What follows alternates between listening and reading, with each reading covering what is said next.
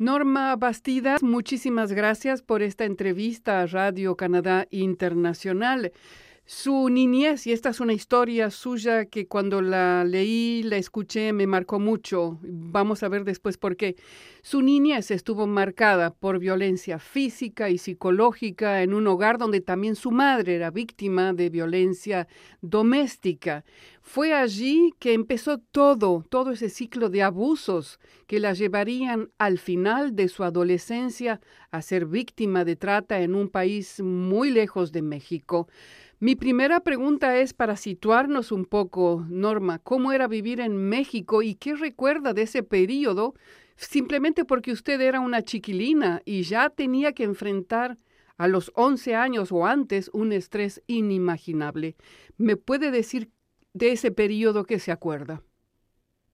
Bueno, más o menos a los 11 años ya había muerto mi padre y era mi padre sufrió alcoholismo por mucho tiempo, había dejado de, beber unos dos años antes y las cosas estaban muchísimo mejor en el hogar, pero muere, muere repentinamente de un ataque cardíaco por obviamente tantos años de, abuso. Mis padres también sufrían de, de depresión y pues todo ese estrés en el hogar pero y, y yo pensaba que cuando mi padre murió que las cosas iban a mejorar porque pues él era el estresor más grande del hogar.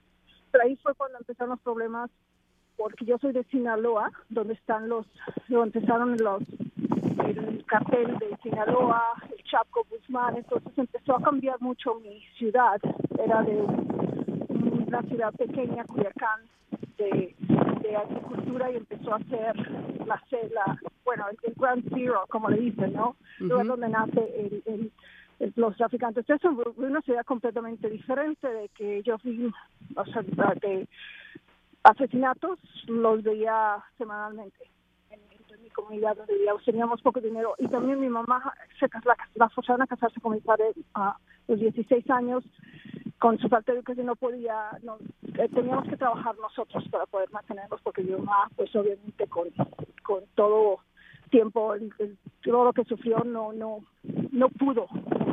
Eh, Norma, entonces usted está hablando de su niñez que creció en un contexto de violencia extremo, dado por las condiciones que usted está contando. Violencia de, de externa, pero también violencia interna. Así es, así es. Uh, sí, un padre alcohólico que muere, después tenemos que trabajar y pues uh, violencia sexual de de un miembro de la familia cercana, el padre de mi madre, porque pues como estábamos todos, este, cuando mi padre muere, empecé a pasar más tiempo con mis abuelos porque pues no teníamos dinero. Y ahí fue cuando me mandaban para allá porque no teníamos dinero suficiente para, éramos cinco hermanos. Entonces ahí es donde empieza la violencia sexual. Desde que muy, a muy temprana edad.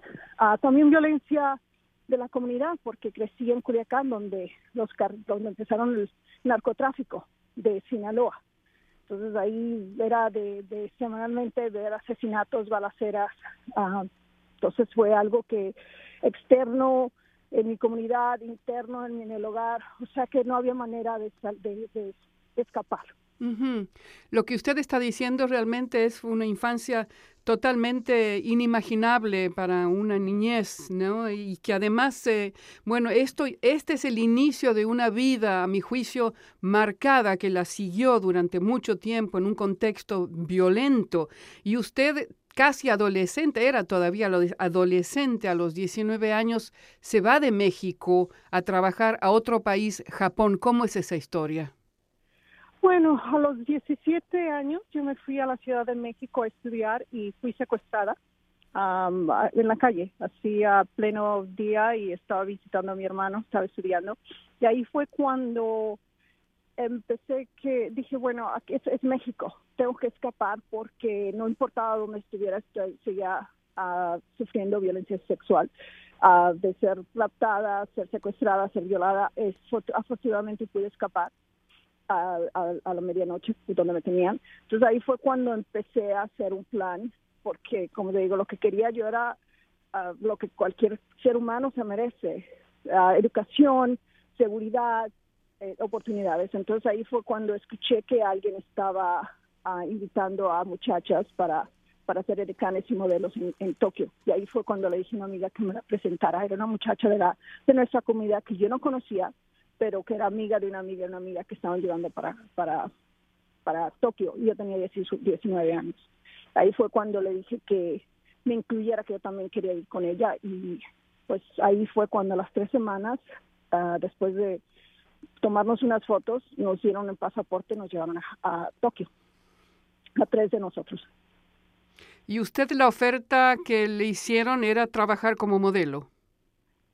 Modelo y edecán, que es algo que, bueno, es algo que, bueno, que es un edecán, ¿no? Entonces había yo sido edecán, ah, yo estaba modelando en, en, México, es lo que era mi profesional después de salir de, de, del grado 12, empecé a trabajar de modelo y edecán, que es ofreciendo productos, no sé, en las, hacían, sí, como por ejemplo un edecán de un producto de la, de, de, Coca-Cola o cosas así que estás en las, en las ferias o cosas así. Eso se llama, para mí era un edecán. Entonces era algo lo mismo, trabajar para, este, mostrando productos. Sí. Eso era. digamos, usted fue allá para trabajar y para trabajar de manera honesta. ¿Y qué pasó cuando llegó a Japón? Sí. Ahí fue cuando me di cuenta, cuando llegamos y nos separaron, que nos llevaron a lugares diferentes. Y era de, que te recoge una persona y después te llevan a un a un lugar y después empiezan a separarte, que una se va a una ciudad, otra se va a la otra. Y es donde sin falta de comunicación te quitan el pasaporte. Y ahí fue cuando a la semana más o menos de llegar, entre a mí yo me quedé en Tokio, ahí me entregaron a un bar y tuve que trabajar de escort ahí fue cuando me di cuenta y me con, tenía que pagar una deuda. Y ese era mi trabajo. ¿Cuál era, la deuda ¿Cuál era la deuda, que...? bueno, me dijeron pues todo, todo, o sea, lo que es el boleto de avión, yo no tenía pasaporte, el pasaporte, la visa, el hospedaje, la comida, todo hasta desde que llegué todo que tenía una deuda grande y que sí, también a mí me han ofrecido que me iban a pagar pero me dijeron que no me iban a pagar a menos que me tenía que quedar y trabajar. Es decir, esa es la manera de operar de, de, las organizaciones de, de, tratas. Sí, la verdad que en ese tiempo no lo conocía porque nos estamos hablando del 87. 86, 87. En ese tiempo no se conocía mucho. La trata yo pensaba que era de que te raptan, te encadenan y te ponen en un sótano y estás, ¿y entiendes? En, un sótano y entran hombres a tu cuarto. Entonces ahora estamos hablando que yo no, yo no conocía mucho de la trata. Ah, después ya las Naciones Unidas al, 2000, al 2000 uh, pasó una de que es es forzarte algo, no solamente físicamente, pero engañarte, enredarte y eso. Pero en ese tiempo yo no comprendí.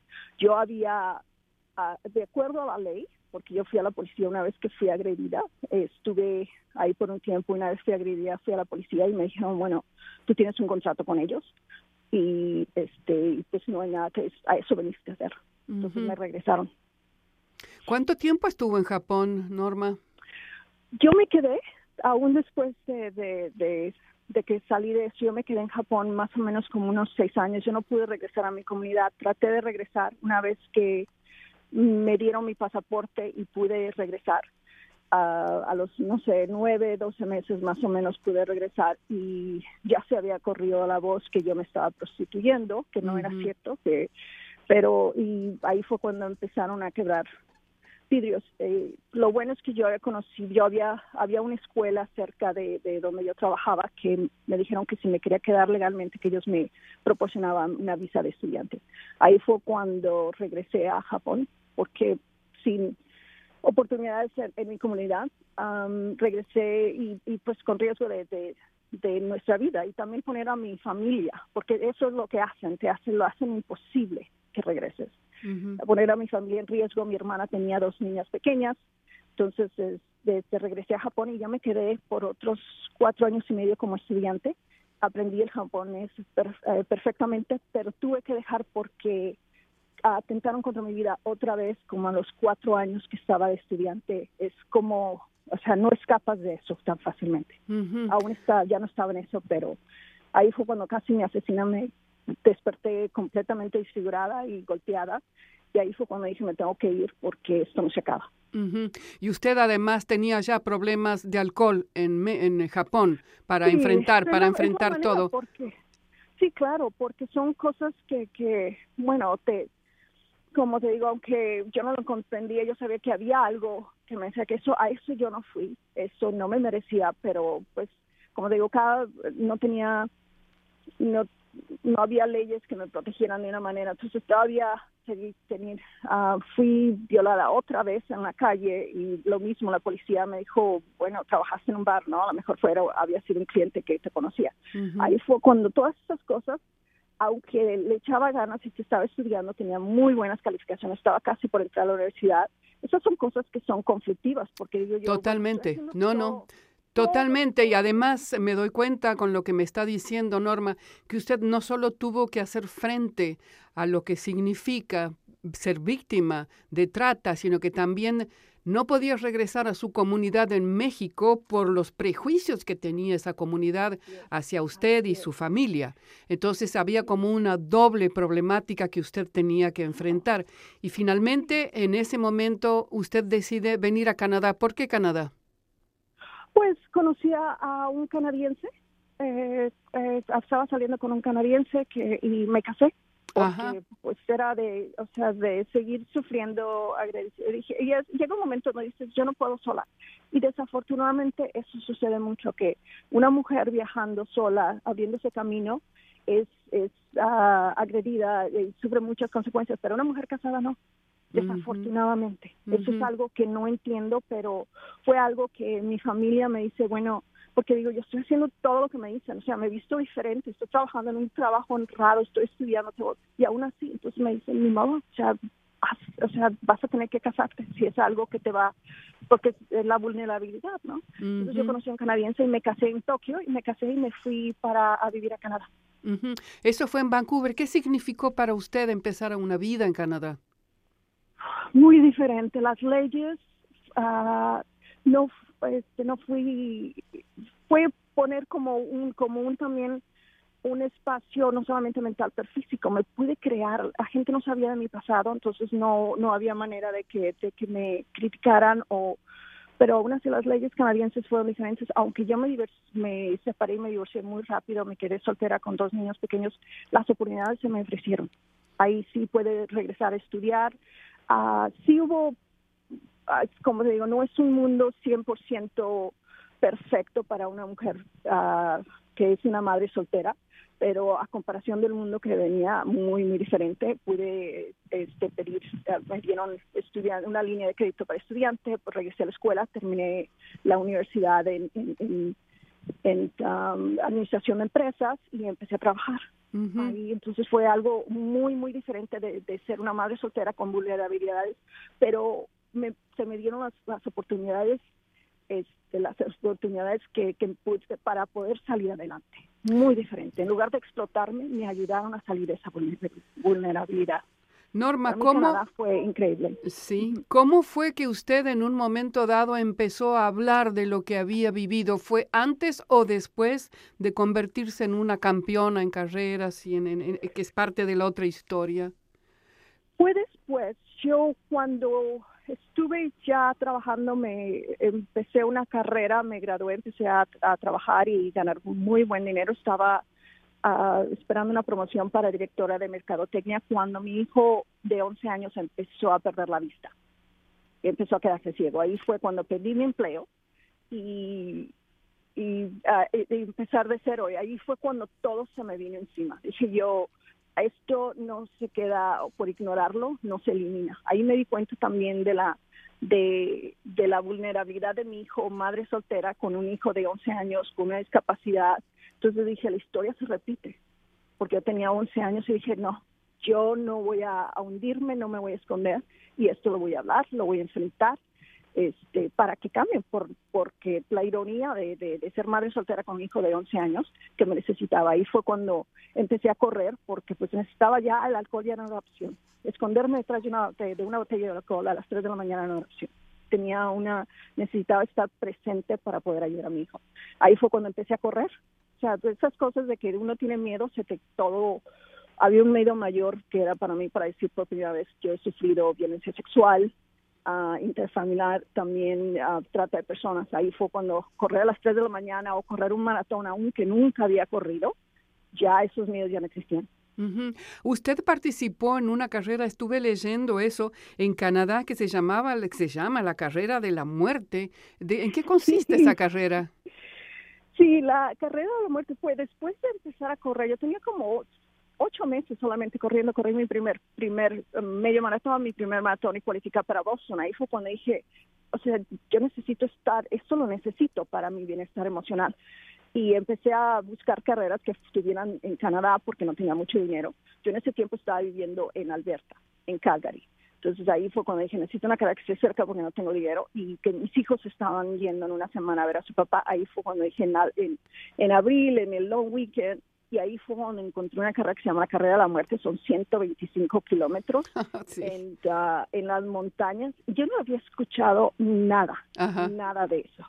Entonces ahí fue cuando dije, y hablé por teléfono, me dijeron, se acaba, alguien se acaba de, de salir de la carrera, si quieres te lo damos. Ahí fue cuando me inscribí. Tenía solamente menos de ocho meses corriendo. Ahí fue cuando dije, bueno, esto lo voy a hacer para, para para en honor a mi hijo, ¿no? Porque estaba enfrentando su, su, su ceguera inminente de una manera con muchísima dignidad y pues, pues, te lo juro que fue la cosa, nunca he estado con más dolor, no lo terminé. ¿Por qué le llaman la carrera, por qué le llaman la carrera de la muerte? ¿Por la dificultad? Porque no es, es pero más bien dicen que, que cuando terminas pareces que, que, que pareces calavera. Ah, okay. Entonces, lo que dice, es más bien, entonces lo que dice, no es tanto que esté peligro para morirte, pero es más bien todas las, las fotos de, de cuando terminas parece que está llegando la, la muerte, a, o sea, el calavera. Ajá. Sí, sí, es cierto. Veo la mía y digo, sí, es cierto, parece, o sea, temacrada. Es, es bastante... Estamos hablando de bastante difícil. Difícil. Son, tienes 24 horas para, para terminarla y ah, también estás cruzando montañas. Norma, en el 2012 usted eh, hizo una, una caminata, una carrera que la llevó de Vancouver a Mazatlán que fue en esa, en, esa, en esa marcha, carrera que usted hizo donde habló de violencia sexual. Eh, ¿Me puede explicar qué pasó en ese momento en, entre Vancouver a Mazatlán?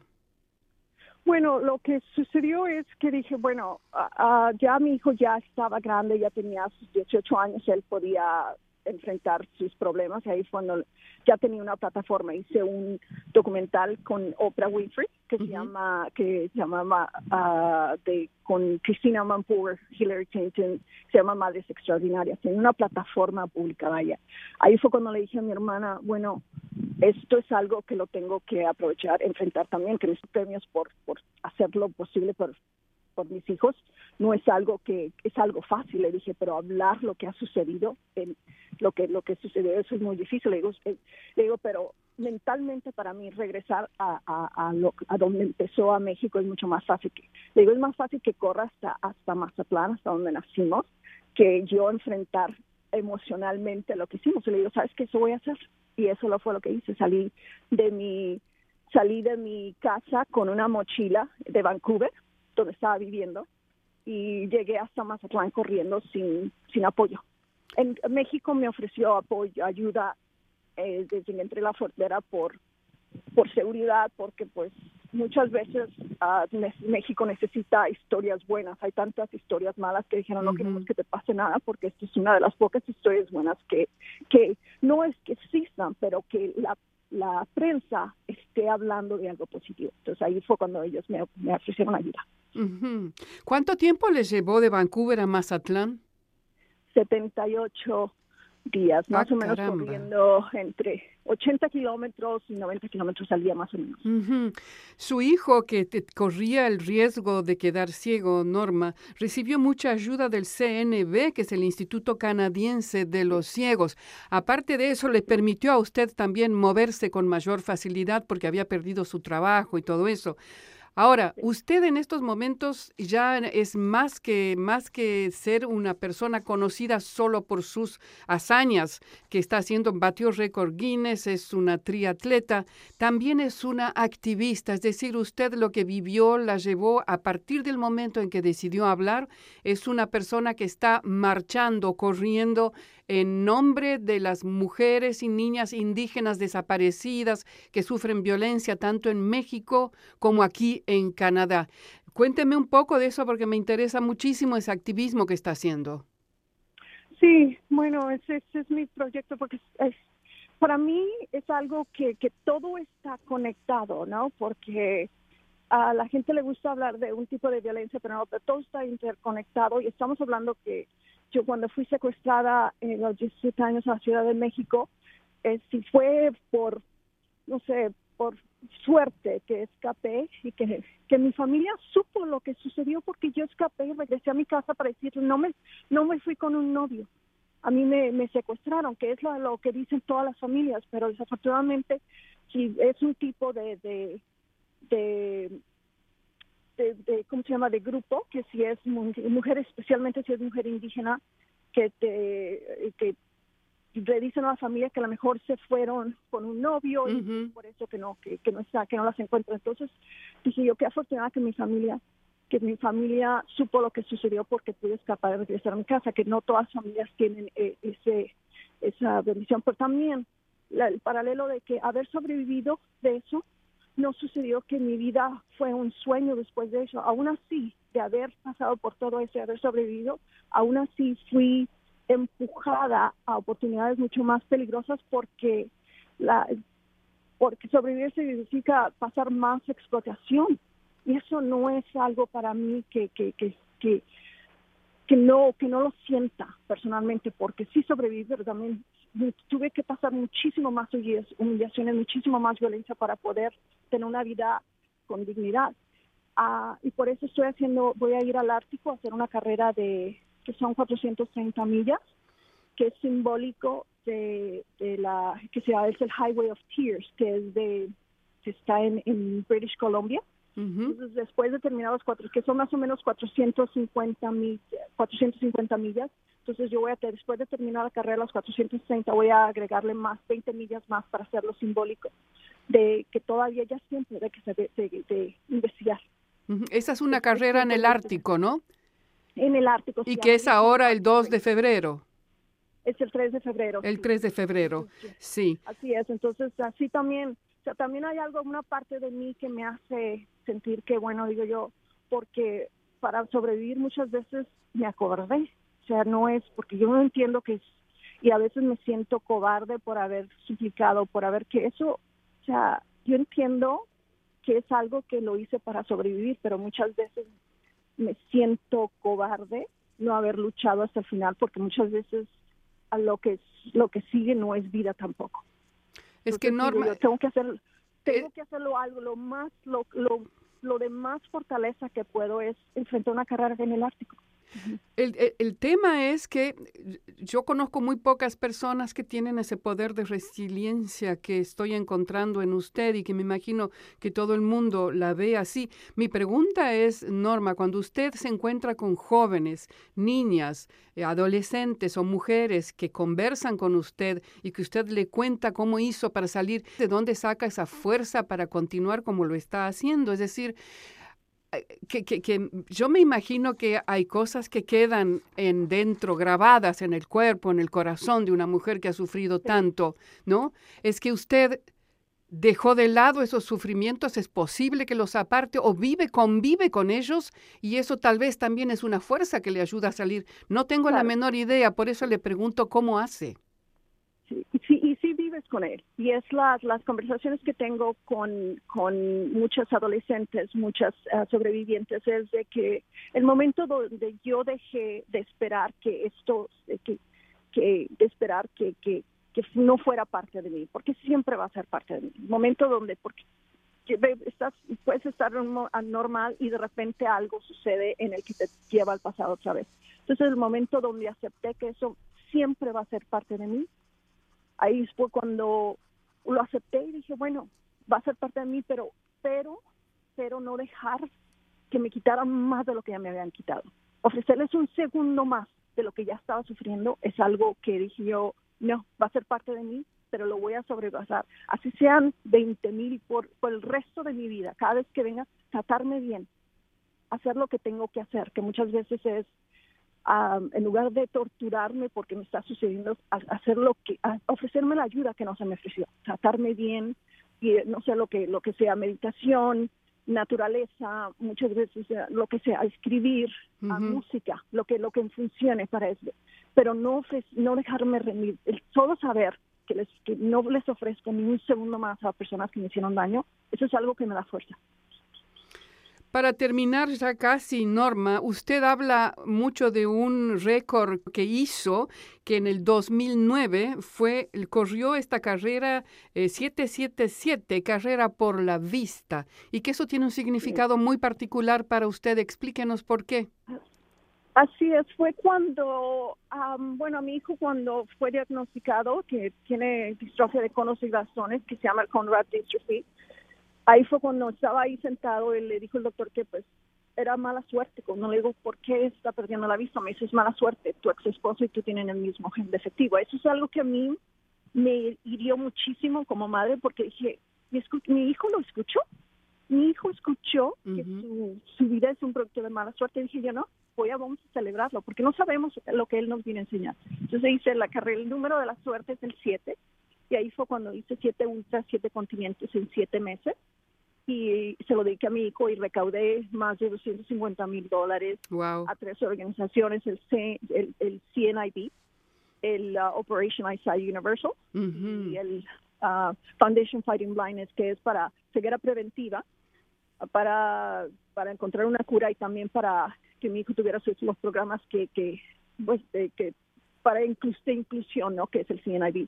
Y ahí fue cuando hice el récord y, para en honor a mi hijo. decirle no. ¿Cómo se llama? ¿Cómo se llama su hijo, Norma? ¿Cómo se llama su hijo? Se llama Carl, Carl Christie, y va, ahorita mi hijo es el primero en la historia de Emily Carr, de, de artista visual, que va, que asiste a la escuela con un perro guía. Ah, caramba. ¿A dónde eso? ¿A dónde? Está en Emily Carr, en Vancouver. En Vancouver. Visuales Ah, pero increíble. Y Norma, usted tiene otro hijo. ¿Cómo se llama y cuántos años tiene? Hans tiene 21 años. Hans Christie también está ahorita en Nueva York en la Universidad de Parsons. Y a él le, para, en solo porque pues como me dice, tengo dos hijos para él, hice el récord, uh, bueno, uh, él me ayudó a hacer el, el programar el récord Guinness del teatro más largo del mundo, que es desde Cancún hasta Washington DC, siguiendo la trata, la, ruta de traficantes desde el Caribe hasta los Estados Unidos. Y él mm. me ayudó con todo eso, con fotografía, con todo, hacerla, porque estoy estudiando negocios, y este y diseño. Pues eh, eh, tiene dos hijos extraordinarios. Me imagino que usted cuando ve eso se siente orgullosa, ¿no?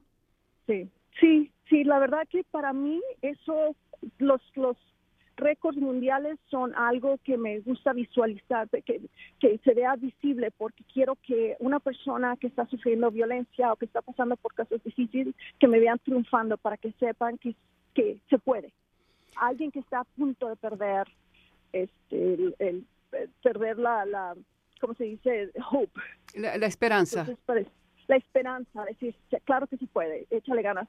Pero para mí, el tener a mis hijos y que, que sea la, la, ¿cómo se llama? La relación que tenemos y que la verdad, para mí, que mis hijos los crié de una manera no con miedo al mundo, al contrario, que lo que, que estuvieran que no le tuvieran miedo, que lo aceptaran, que tomaran riesgos, porque eso es algo que también es difícil para alguien que ha pasado por algo, no sobreprotegerlos, pero decirles, anímense, o sea, las oportunidades existen y tengan miedo. Y también ah, la primera vez que lo hablé, nadie, nadie sabía, eh, nadie se imaginó lo que había pasado. Para mí eso es un logro enorme, de que aún haber pasado por eso, que no lo tuviera, que no se notara. Como digo yo, no estuve tan inquebrantable que nadie se lo imaginaba. Para mí eso es de los mis logros más, más enormes. Usted, Norma, y ya para terminar esta vez, usted es una persona que parece que no puede vivir sin desafíos. Aprendió a nadar tardíamente y sin embargo, pues hizo un triatlón increíble. Me pregunto cómo se ve usted en el futuro, qué otros desafíos tiene en mente o qué quiere hacer. Bueno, para mí el próximo, a mí la, verdad que me enamoré de, de, lo que es la aventura. También tenemos sobre representación de ciertos um, profesiones o trabajos. Yo soy de aventurera, ¿no? De exploradora. Uh -huh. Entonces tenemos sobre representación en, en, en, mujeres y quiero que muchas niñas se identifiquen, como latinas también, como mujeres que se identifiquen que podemos hacer algo así tan difícil. Uh, es mi próximo, después de la carrera esta, es cruzar el Océano Pacífico remando. Hmm. Um, ese es mi próximo, el 2020, el 2020. Y para mí, si lo hago públicamente, es algo que personalmente lo voy a hacer porque me encanta. Me encantan um, hacer cosas que, tomen mucho tiempo, que parezcan difíciles, pero que, sea, tienes que tener mucha concentración. Todo eso me empuja a dejar, a no enfocarme en lo que me sucedió, me, me ayuda a enfocarme en lo que sigue, porque tengo que tener muchísima dedicación y mucho entrenamiento. Pero si lo hago públicamente es porque esto sigue sucediendo. Hemos avanzado muchísimo, pero todavía tenemos muchísimo que avanzar. Es lo que me empuja a hacerlo públicamente, porque digo, ah, tengo que hacer algo. No puedo solamente sentarme y decir, bueno, ya hice mi parte. Norma Bastidas, muchísimas gracias por esta entrevista a Radio Canadá Internacional. Muchísimas gracias.